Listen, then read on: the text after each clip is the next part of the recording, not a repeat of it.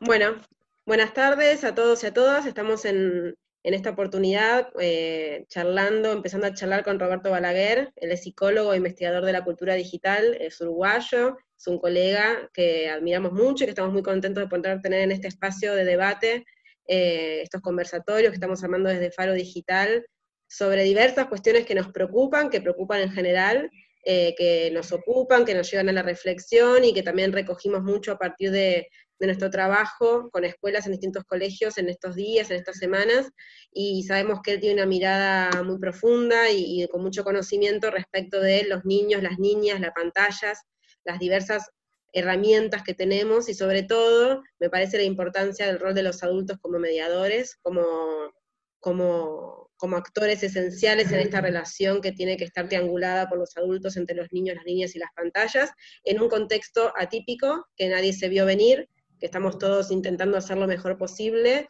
y en el medio las familias muy preocupadas o, muy, muy estresadas, muy angustiadas sobre cómo poder acompañar a los chicos en este momento de excepción. Así que en principio, Roberto, te quería agradecer obviamente la participación, el tiempo, en estos momentos de mucha, mucha agitación, que te puedas tomar este tiempo para charlar con nosotros, y empezar a preguntarte cómo, cómo ves este escenario eh, atípico, excepcional, respecto a la relación de los chicos, las chicas y las pantallas en casa todo el día, ¿no? Perfecto. Bueno, este, buenas tardes, un, gusto estar contigo, Lucía, este, con toda la gente de Faro Digital. Eh, primero, eh, eh, comenzar por, por, yo he comenzado desde, desde el inicio, te diría desde el viernes 13 que acá en Uruguay comenzamos todo este periplo, este, y un poco en, este, en esos días empezamos todo el mundo a, a, transitar por este contexto de excepción, hacer la precisión de que cualquier cosa que, digamos en estos días tiene que estar enmarcada en esta excepcionalidad. Es decir, este, hoy hablar de eh, consejos, tips o, recomendaciones para padres, familias, como si esto no estuviera ocurriendo, me, parece un poco descabellado y, y, realmente absurdo, ¿no? Porque a ver, lo, primero que tenemos que tomar en cuenta es que estamos en un contexto de excepción y eso te pauta todos los modos de funcionamiento.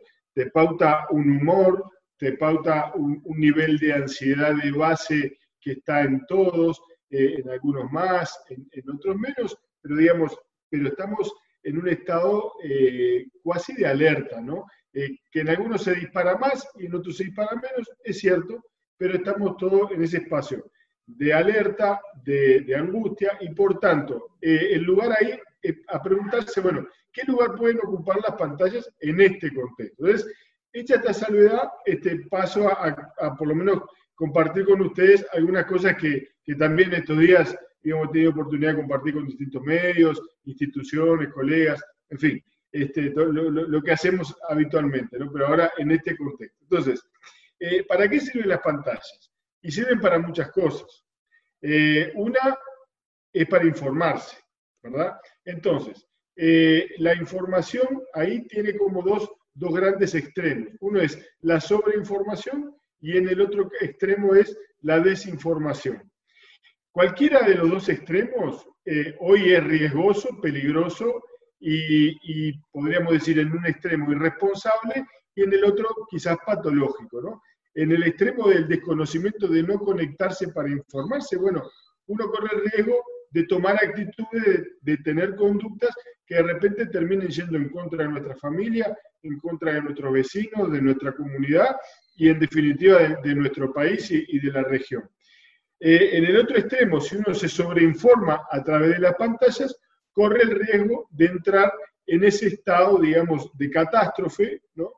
Y abro paréntesis, donde casualmente, digamos, o paradojalmente, hay personas que habitualmente viven en estado de catástrofe que hoy están pasándola fenomenal, ¿no? Porque, digamos, finalmente se dio la catástrofe. La venían anunciando este, hacía muchas décadas y hoy, hoy se dio. Un poco en broma, un poco en serio, este, digo, esto pasa, uno se va a encontrar con gente que está permanentemente reenviando todas las informaciones que encuentra. Se descubrió la vacuna, se descubrió este, que tal reactivo, que si haces esto y lo otro, porque viven en ese estado y de alguna manera este, el malestar que ya tenían, lo han digamos, ven que ahora todo el mundo lo tiene y eso este, es un alivio. Y, son esas cosas que digamos, que se dan estas situaciones de excepción que no dejan de tener algo de, de tragicómico, ¿no?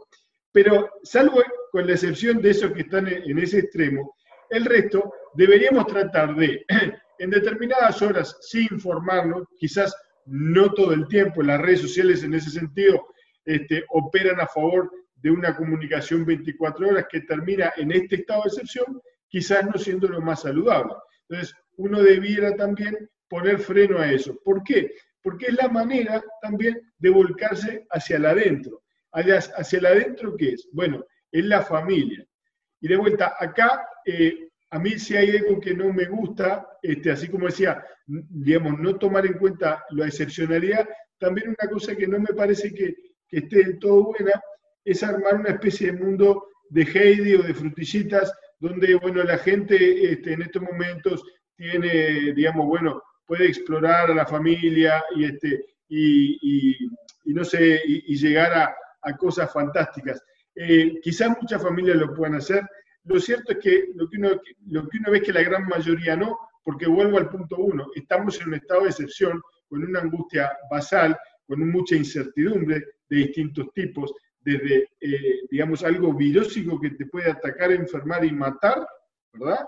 Hasta perder el trabajo. Entonces, eh, pretender que la gente en este contexto, digamos, arme un mundo de frutillitas o de Heidi, lo digo con el mayor de los respetos, pero también, digamos, entendiendo que quizás no sea el contexto para eso, eh, tenemos que ser, digamos, suficientemente cautelosos para no generar iatrogenia, es decir, para no generarle, además de la, de la angustia y la incertidumbre, culpa a aquellas familias que no son capaces, ¿verdad?, de juntarse y armar un fuego y en torno a eso cantar canciones este, de sui generis, eh, porque la realidad es que puede haber momentos donde eso suceda, pero va a haber muchas otras horas del día donde estás pendiente si tenés o no laburo, si la tarea del más chico que no la entiende está llorando porque tiene la computadora, que colisionan los tiempos de la computadora con este, el del más grande que tiene que hacer una cosa y se lo pidieron para ayer, y a su vez este, el, padre o la madre tienen que trabajar y tienen que hacer una llamada y no tienen espacio.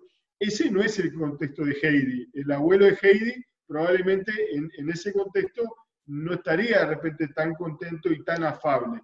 Entonces, eh, seamos, creo que también precavidos en eso de decir, bueno, vamos a ver cómo tratamos de pasar lo mejor posible este tiempo. Pasar lo mejor posible este tiempo es, las pantallas ayudan, porque te ayudan a informarte, te ayudan, punto dos, a estar en contacto con la gente que tú querés. Por ejemplo, las personas mayores que hoy están aisladas, gracias a la tecnología, tienen la posibilidad de reencontrarse con sus nietos, de repente sí, de hacerles un cuento, de repente que los nietos le muestren cosas este, a los abuelos de lo que le están mandando por la escuela, y sobre todo de liberar, punto tres, liberar a los padres, ¿no? Este, porque, digamos, eh, los padres hoy, además de tener la carga de la angustia, de la incertidumbre laboral, este, de salud, además también, digamos, están hoy sobrecargados con tareas escolares, porque la virtualidad de la educación ha hecho que muchas preguntas, muchas explicaciones, muchas dudas, muchas impresiones, muchos links y muchas conexiones y muchos dispositivos pasen en lugar de por la maestra o por el profesor, pasen por los padres o por las madres.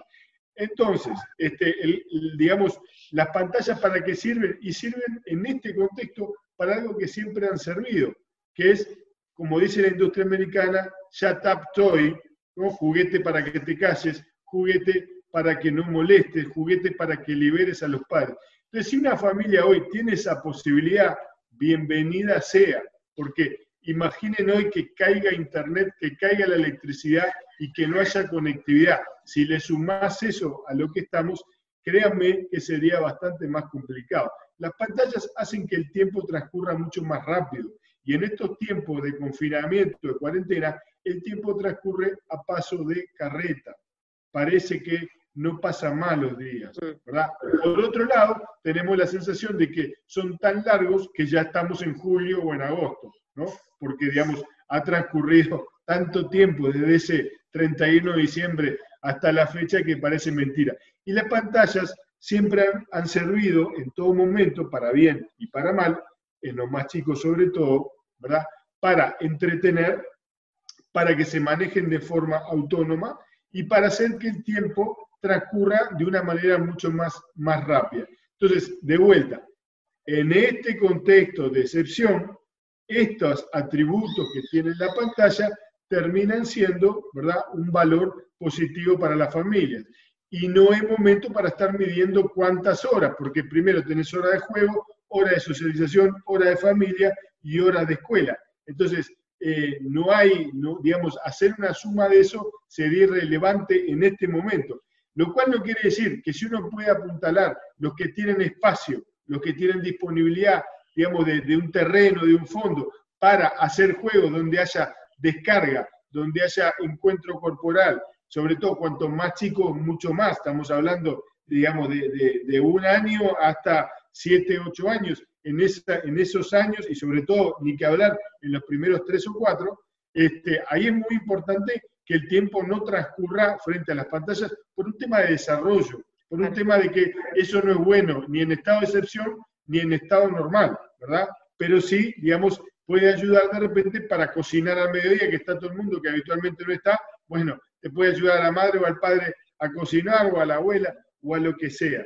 Este, Te hago una pregunta. Este estado de excepción que nosotros identificamos claramente porque lo estamos viviendo y porque estamos todo el tiempo sintiendo que es algo muy raro y demás, y, y, respecto de lo que vos hablas de las pantallas y también hacer excepciones quizás a las familias que están intentando trabajar esto en forma muy responsable, de limitar, de acompañar, de explicar cuándo sí, cuándo no, etcétera, se tiene que explicitar según tu visión hacia los chicos y bueno, hoy por hoy yo tengo que trabajar y si bien siempre intenté acompañarte viendo las pantallas, hoy necesito trabajar y que vos mires las pantallas y que prácticamente no me hables. ¿Esto se explicita como una excepción o lo volvemos a trabajar cuando todo vuelva a la normalidad y ahí charlamos sobre el cambio de, de normas que existió y que hay que volver a desandar? Yo, en lo personal, creo que cuando hay una situación de excepción, uno tiene que, por un lado, ¿verdad? Tratar en la medida de lo posible, siempre, lo posible, ¿verdad? Este, mantener eh, una continuidad con el mundo anterior. Pero si hay elementos, si hay elementos que, digamos, es como si a mí me gusta que jueguen en el terreno de casa, pero si llueve, es un día de excepción. Los días que llueve no me gusta. Entonces, si sirve el ejemplo, es decir, yo prefiero que jueguen al aire libre, yo prefiero que jueguen con la pelota, prefiero que jueguen con la perra, ¿verdad? Pero si llueve, prefiero que jueguen adentro para cuidarlos. Esto es lo mismo. Puede ser para cuidarlos a ellos, para cuidar el trabajo de papá y mamá, para cuidar este, digamos, este, este espacio que es importante que haya silencio, porque es una llamada muy importante. Entonces, todos, de alguna manera, lo interesante de esto, como siempre, es que ofrece posibilidades de que los niños también comprendan, ¿no? ¿Qué hacen sus padres cuando se van a trabajar? Que la gran mayoría no tiene la más remota idea, y no te estoy hablando de niños, te estoy hablando de niños y hasta adolescentes que no saben en qué trabajan sus padres, y no porque trabajen en actividades ilícitas o, este, o ilegal, sino porque muchas veces no han tenido tiempo de verlo, es distinto es el que trabaja, yo que sé, en un almacén, en una farmacia, en un comercio, ¿no? Pero mucha gente no, no sabe bien. Y ahí tiene la posibilidad de repente de ver qué es lo que hace, hasta, ¿por qué no?, de este, llegar, como pasa en muchas reuniones, de aparecer ¿no? este, en una reunión de, de trabajo. Y eso me parece que da cierta familiaridad y acerca el afuera al adentro. Son los efectos este, colaterales que tiene esto, pero que ayudan también de repente a los chicos a bueno, entender eso y entender que de repente la hora del trabajo es una hora seria y que por más que uno quiera jugar, por más que uno lo que más desee es este, jugar al play con ellos o a la pelota o con las muñecas o, o cocinar o lo que uno disfrute de hacer con los hijos, en ese momento, ¿verdad? Todos tenemos que cuidar ese espacio, porque ese espacio es el que nos permite después cocinar, jugar, este, cuidarnos. tal cual. ¿Y cómo, cómo ves un poco la relación de la exposición de los chicos a las pantallas hoy por hoy respecto de la escuela, ¿no? Cuando estuvimos estos, estos días hablando mucho con docentes y con familias, nos planteaban, bueno, estamos todos preocupados por la exposición, ¿Nos está ayudando la escuela? ¿No nos está ayudando? ¿Estamos simulando los docentes en un punto que esto no está existiendo, que esta situación es anormal cuando estamos dando por obvio que los chicos tienen tiempo de, hacer la tarea, cuando tienen tiempo se supone de, estar pudiendo conectarse, de estar hablando con su familia sobre los contenidos. ¿La escuela se está, te parece, adaptando a esta excepción o hay como un simulacro de cierta normalidad? Bueno, yo este, creo que, acá sí, como decir, bueno, la escuela este, e, es difícil este, porque, digamos, uno, uno conoce distintas realidades. Creo que hay instituciones este, que están pudiendo, digamos, llevar lo mejor de sí que tienen la presencialidad a la virtualidad, ¿no? Eh, lo mejor de sí puede ser diferentes cosas según las características de cada institución. Ha habido también etapas, es decir, ahora en un principio fue para muchos la sorpresa, fue para muchos no saber qué hacer, en un segundo tiempo fue, bueno, carguemos de actividades para justificar, este, digamos, que existimos, para este, mostrarle que estamos acá y para ayudar a los padres. Y ahí hubo como una sobrecarga de actividades, algunas con mucho sentido y algunas este, quizás carentes de sentido, pero fue en el afán, digamos, de decir, acá estoy.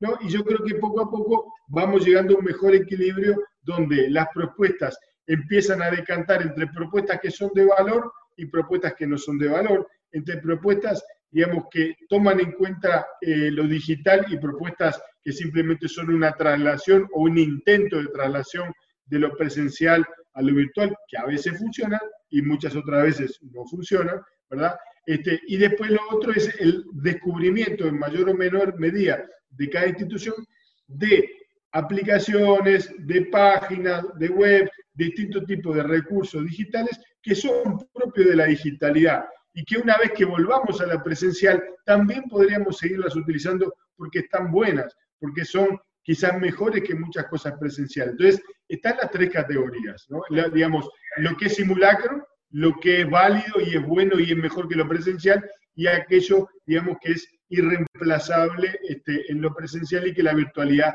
trata, digamos, de, de acercarse, pero no siempre lo logra. ¿Cómo es? Alguna de las preguntas que nos habían llegado, nosotros abrimos una posibilidad de que familias puedan hacer preguntas en las redes sociales para trasladártelas, y algo que consultaban era respecto de esto que se habla tanto de las rutinas, de la organización, de, que la rutina, la organización de la casa en estos momentos de, como hablamos, de excepción, de entre paréntesis, de caos, etcétera, ¿te parece que realmente tienen un peso tan importante, incluso las pantallas? Es decir, bueno, vamos a ver pantallas o nos vamos a exponer a pantallas de tal hora a tal hora, ser rígidos. Eh, ¿cuál, es tu consejo o tu mirada respecto de esto?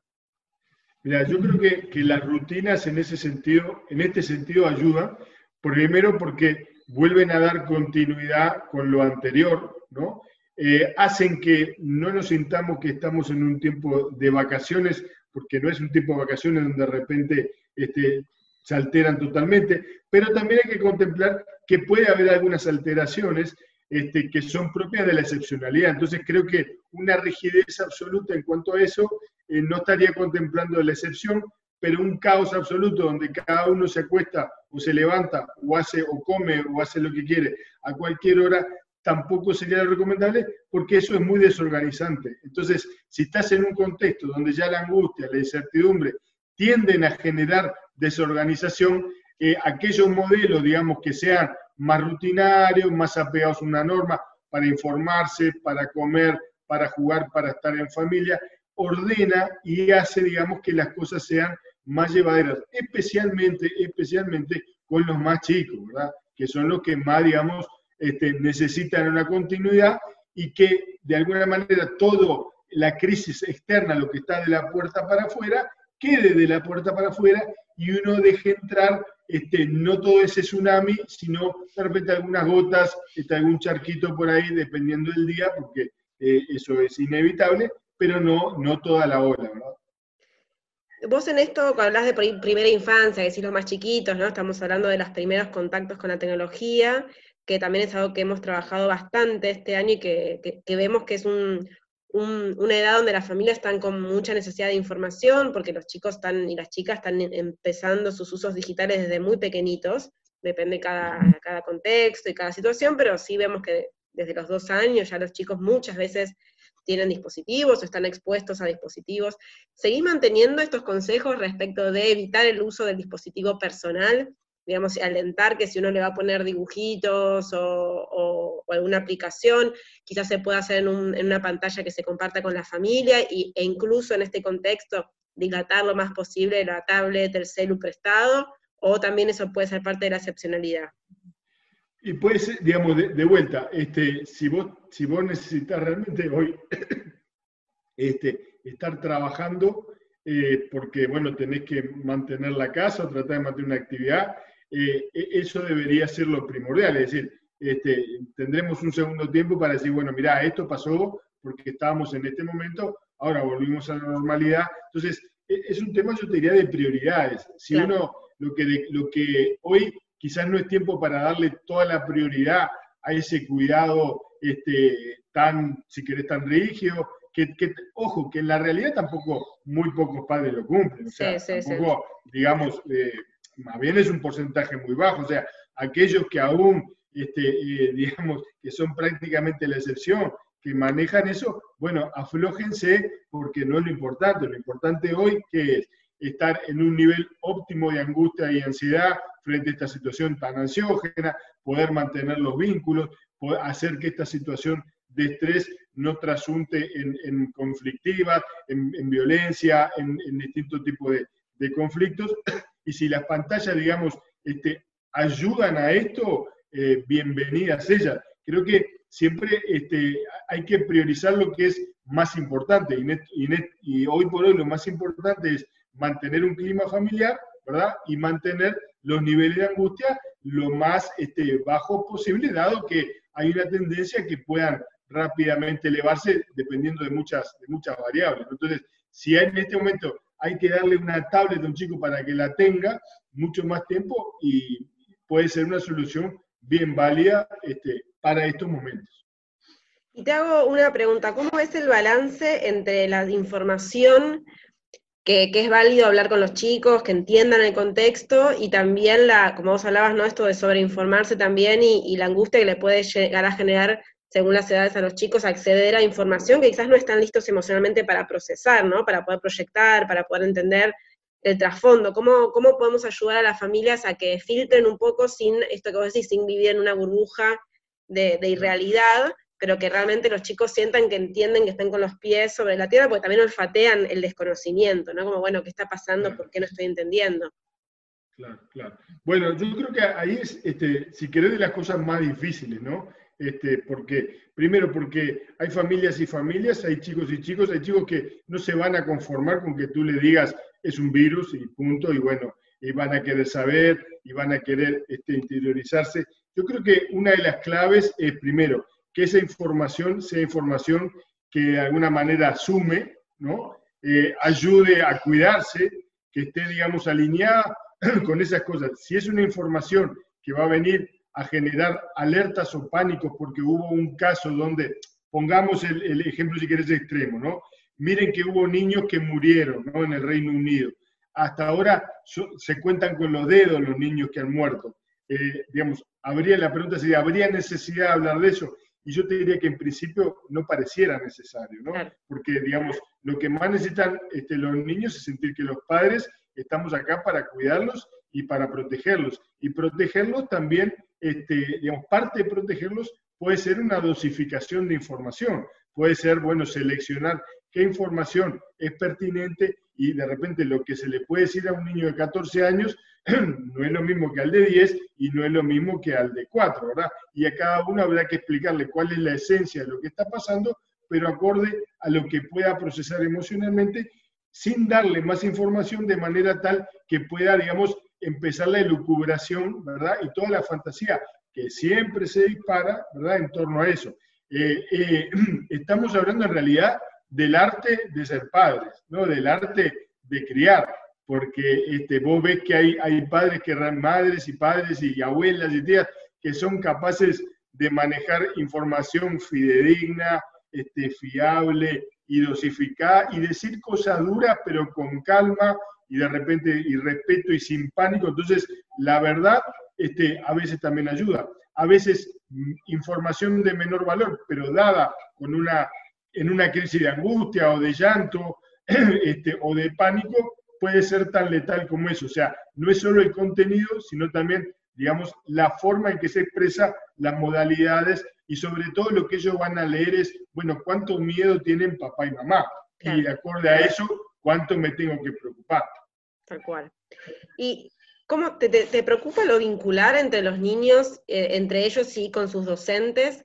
Eh, ¿Crees que el espacio virtual quizás, eh, digamos, obviamente no es, nunca va a ser suficiente, nunca va a ser igual, y, seguramente sea muy distinto a primera infancia de, nivel primario, ni hablar de nivel secundario, pero ¿cómo, cómo, cuál sería tu consejo respecto de, de, estar como potenciando o fagocitando lo vincular desde el lugar adulto, o decir, bueno, esperemos a que se restablezca todo y ellos mismos, con sus propias lógicas, van a regenerar estos vínculos, ¿no? Buenísimo, buenísima la pregunta porque me parece que eh, por lo menos en estos días, este, eh, en, diferentes ámbitos hemos empezado a, transitar por este lugar, porque hasta ahora, digamos, la gran mayoría de las respuestas pasaban por los contenidos educativos, es decir, cómo hacemos para mantener el aspecto curricular de la escuela, pero la escuela es mucho más. La escuela es lo curricular, es el vínculo con la maestra, es el vínculo con los compañeros, es el vínculo con la institución. Bueno, el vínculo con la institución hay que tratar de alguna manera también de restituirlo. Eh, esto quiere, es decir, eh, de, vuelta en un mundo ideal, yo haría un, tour donde pudiera saludar este, desde, no sé, el manicero que está en la esquina, si está en la escuela, está el portero, hasta las personas de limpieza, hasta la maestra que te, ¿no? Una especie de tour virtual de manera tal de sentirme, bueno, que que eso está ahí y me está esperando. Después hay una dimensión con la maestra vincular que es necesario tratar de sostenerla. Por eso la presencialidad en esto, hacer clases virtuales por Zoom, ayuda mucho, ayuda mucho a mantener ese vínculo. Y en tercer lugar, el vínculo entre los chicos. Es decir, que algunos están jugando de repente este, a través de la Play, a través de la, de la computadora, ¿verdad? Pero hay otras dimensiones que estaría bueno también empezar a generar espacios de manera tal este, que pudieran también reencontrarse, no para trabajar, sí, sí, no para recreo, sino ese espacio de recreo, exactamente. Claro, claro, tal cual. Y con los más chiquitos, ¿cómo, ¿cómo lo ubicas esto? Digamos, ¿Es forzoso que un chico de dos, tres años se siente en un Zoom con su maestra? Digamos, ¿es una lógica que ellos pueden llegar a, a comprender o por ahí está bueno dejarlo para los más grandes?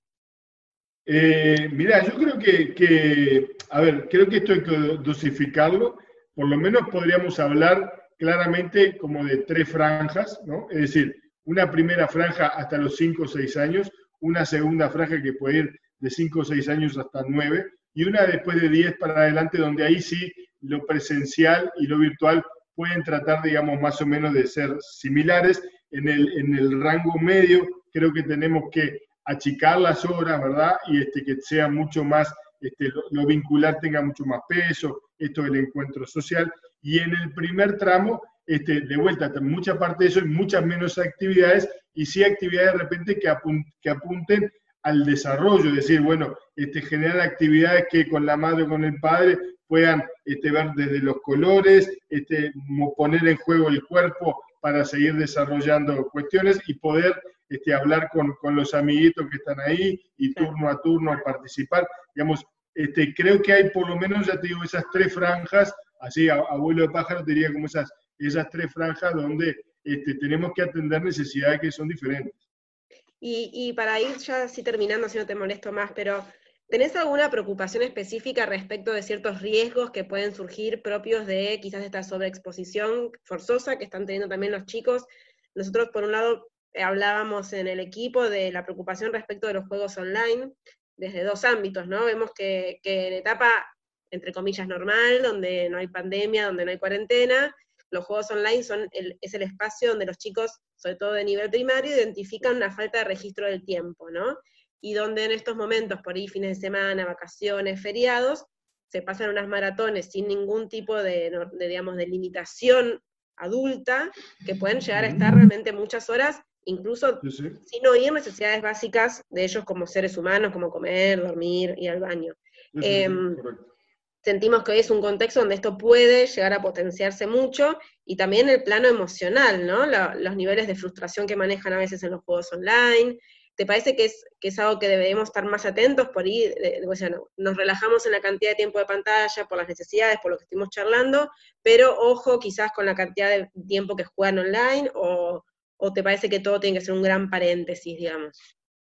Eh, digamos, creo que a veces una cosa es un paréntesis, ¿no? Y este, de repente otra cosa es como una vuelta así de, página total, ¿no?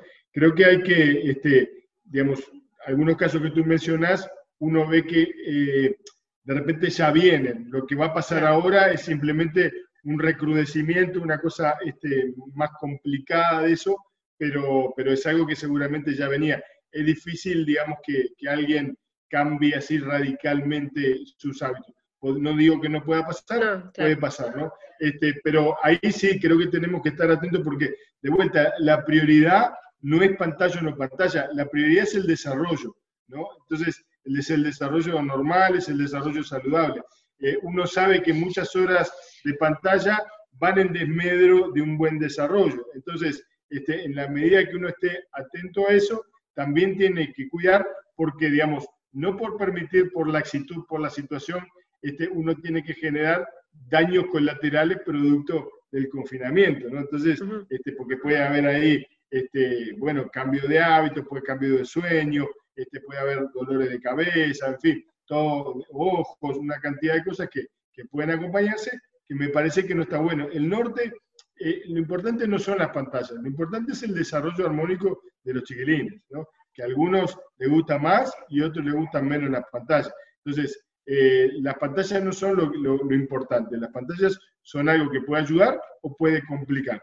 Lo que sí tenemos que tener en cuenta es lo que nosotros aspiramos como desarrollo este, saludable de los chicos, que eso implica eh, cuerpos en movimiento, este, interacciones, lenguaje, ¿verdad? Y tiempo de juego, que el tiempo de juego puede ser una, una parte, en este momento seguramente más grande en la pantalla, pero otra parte que sea juego, digamos, este, con los hermanos, con los amigos, este, en, otra, situación.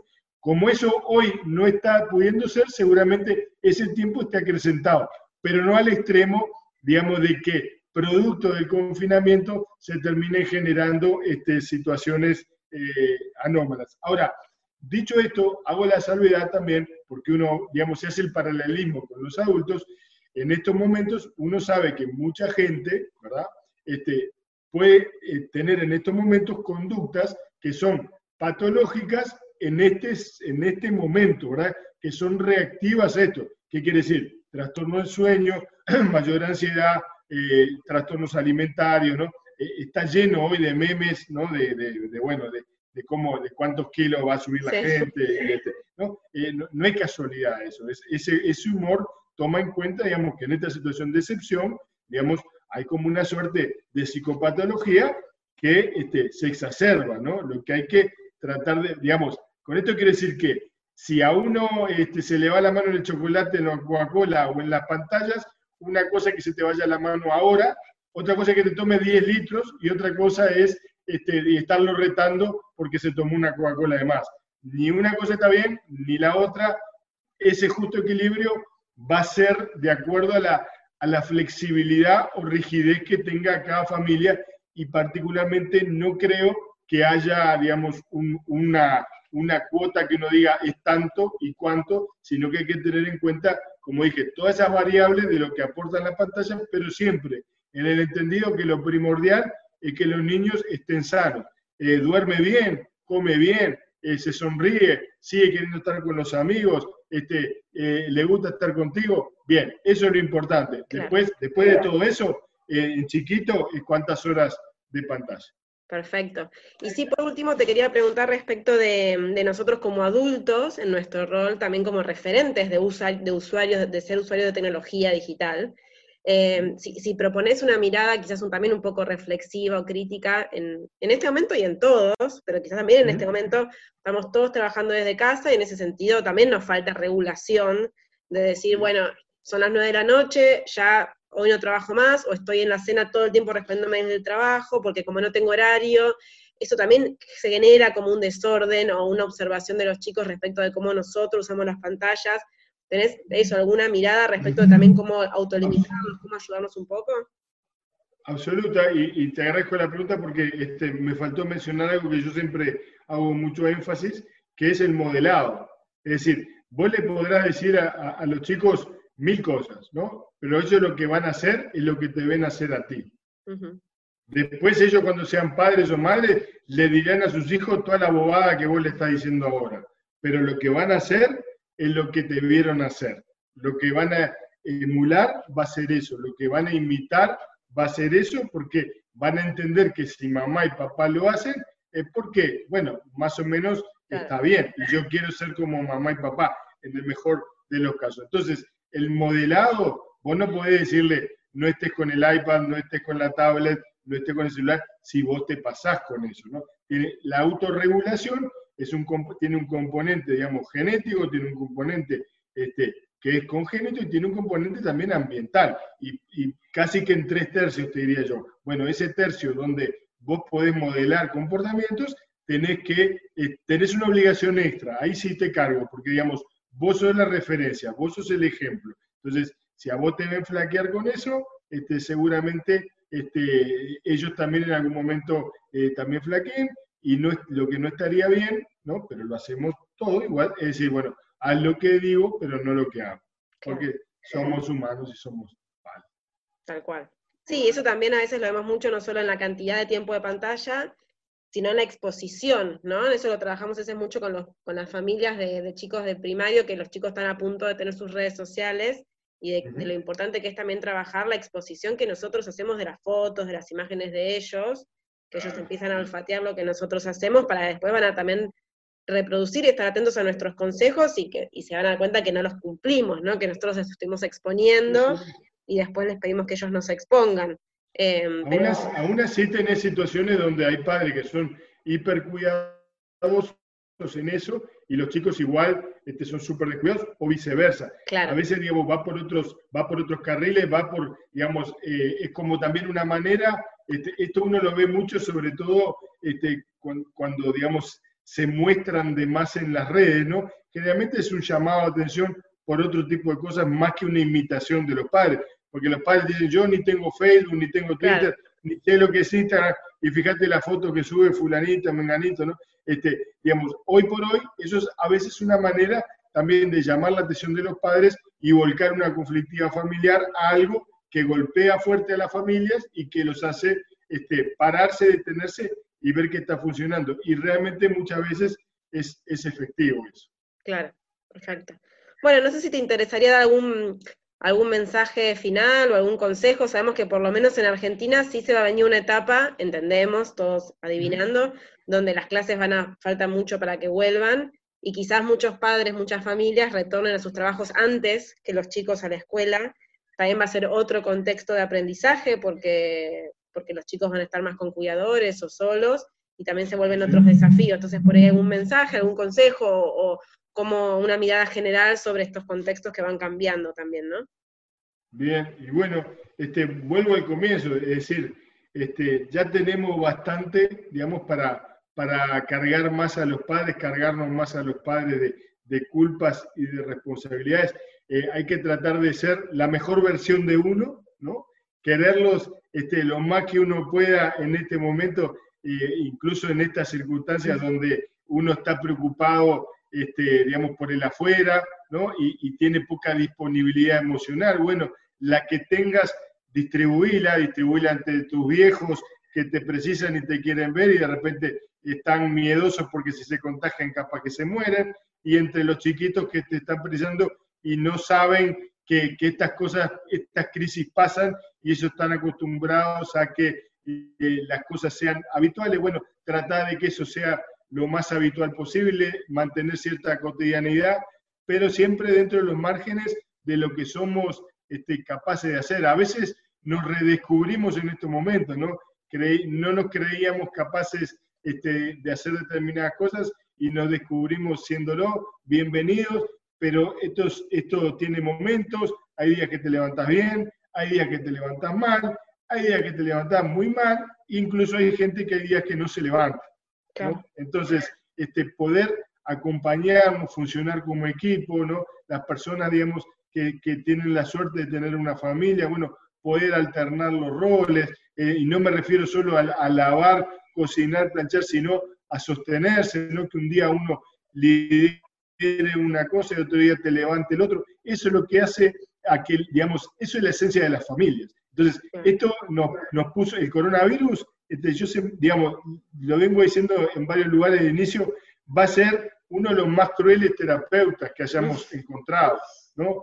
De, los matrimonios, las parejas, de convivencia, hasta las familias, ¿no? Las paternidades, maternidad. Eh, es un gran cernidor, nos está mostrando lo que habíamos elegido antes de la primera quincena de marzo. No, señor, esta es su esposa, señora, este es su marido, estos son sus hijos. Bueno, este, esto es lo que usted venía haciendo. Es la posibilidad ahora, si está bueno, continuarlo, y si no está bueno, este, empezar a mover las piezas, ¿no? Este, no hay, eh, digamos, yo siempre, este, me acuerdo, me quedó muy grabado cuando yo era chico en la casa de, de mi abuela había un pegotín de San Jorge que decía, podrás subir de todo, pero jamás de ti mismo. Cuando yo era chico, eh, entendía, pero no entendía tanto. A medida que fui creciendo, este, fui entendiendo cada vez más eso, ¿no? Este, y de alguna manera, mi mensaje sería eso, bueno, esto es lo que uno ha elegido, esto es lo que uno ha construido. Eh, no podemos subir, estamos acá, entonces, ya que estamos acá, tratemos de hacer lo mejor posible con las herramientas que tenemos. Y si no tenemos las herramientas, pidámosla, pidámosle a otros. Hoy hay mucha información, hay mucha posibilidad de compartir buenas prácticas, buenas cosas para sostenernos. Hacete una lista de tus amigos, si es una lista larga, sos rico, aunque mañana este, de repente tengas algún problema económico, igual sos rico y seguramente puedas mantener esa riqueza social y vincular a lo largo del tiempo. Llamate a un amigo todas las noches, ¿no? Este, que le va a hacer bien eh, y a vos te va a hacer bien también. Eh, eh eso también entre tus hijos, que rescaten, digamos, llamar a los amiguitos, ¿cómo estás? Fulanito, una videollamada, ¿no? Airear un poco, airear las casas de manera tal de, de sostenernos entre todos. Buenísimo. Bueno, súper interesante, me parece que hay un montón para, para pensar, para bajar expectativas, para para reformular y hacer este, también de, este paréntesis o de esta excepción un momento de, unión y de, dejar culpas de lado y de poder reconfigurar un poco las familias, así que me parece que va a ser de gran ayuda, como siempre, tus opiniones. Eh, bueno, muchas gracias Roberto, te, seguimos ahí en redes, en tu página y estamos en contacto. Mil gracias por este tiempo. Un gusto, Lucía, como siempre. Este, un gran saludo a todos tus seguidores este, Faro Digital y bueno, y, a las órdenes en lo que se pueda colaborar, con mucho gusto como siempre. Bueno, muchas gracias ahí del otro lado del charco. Chao, que anden bien. Chao.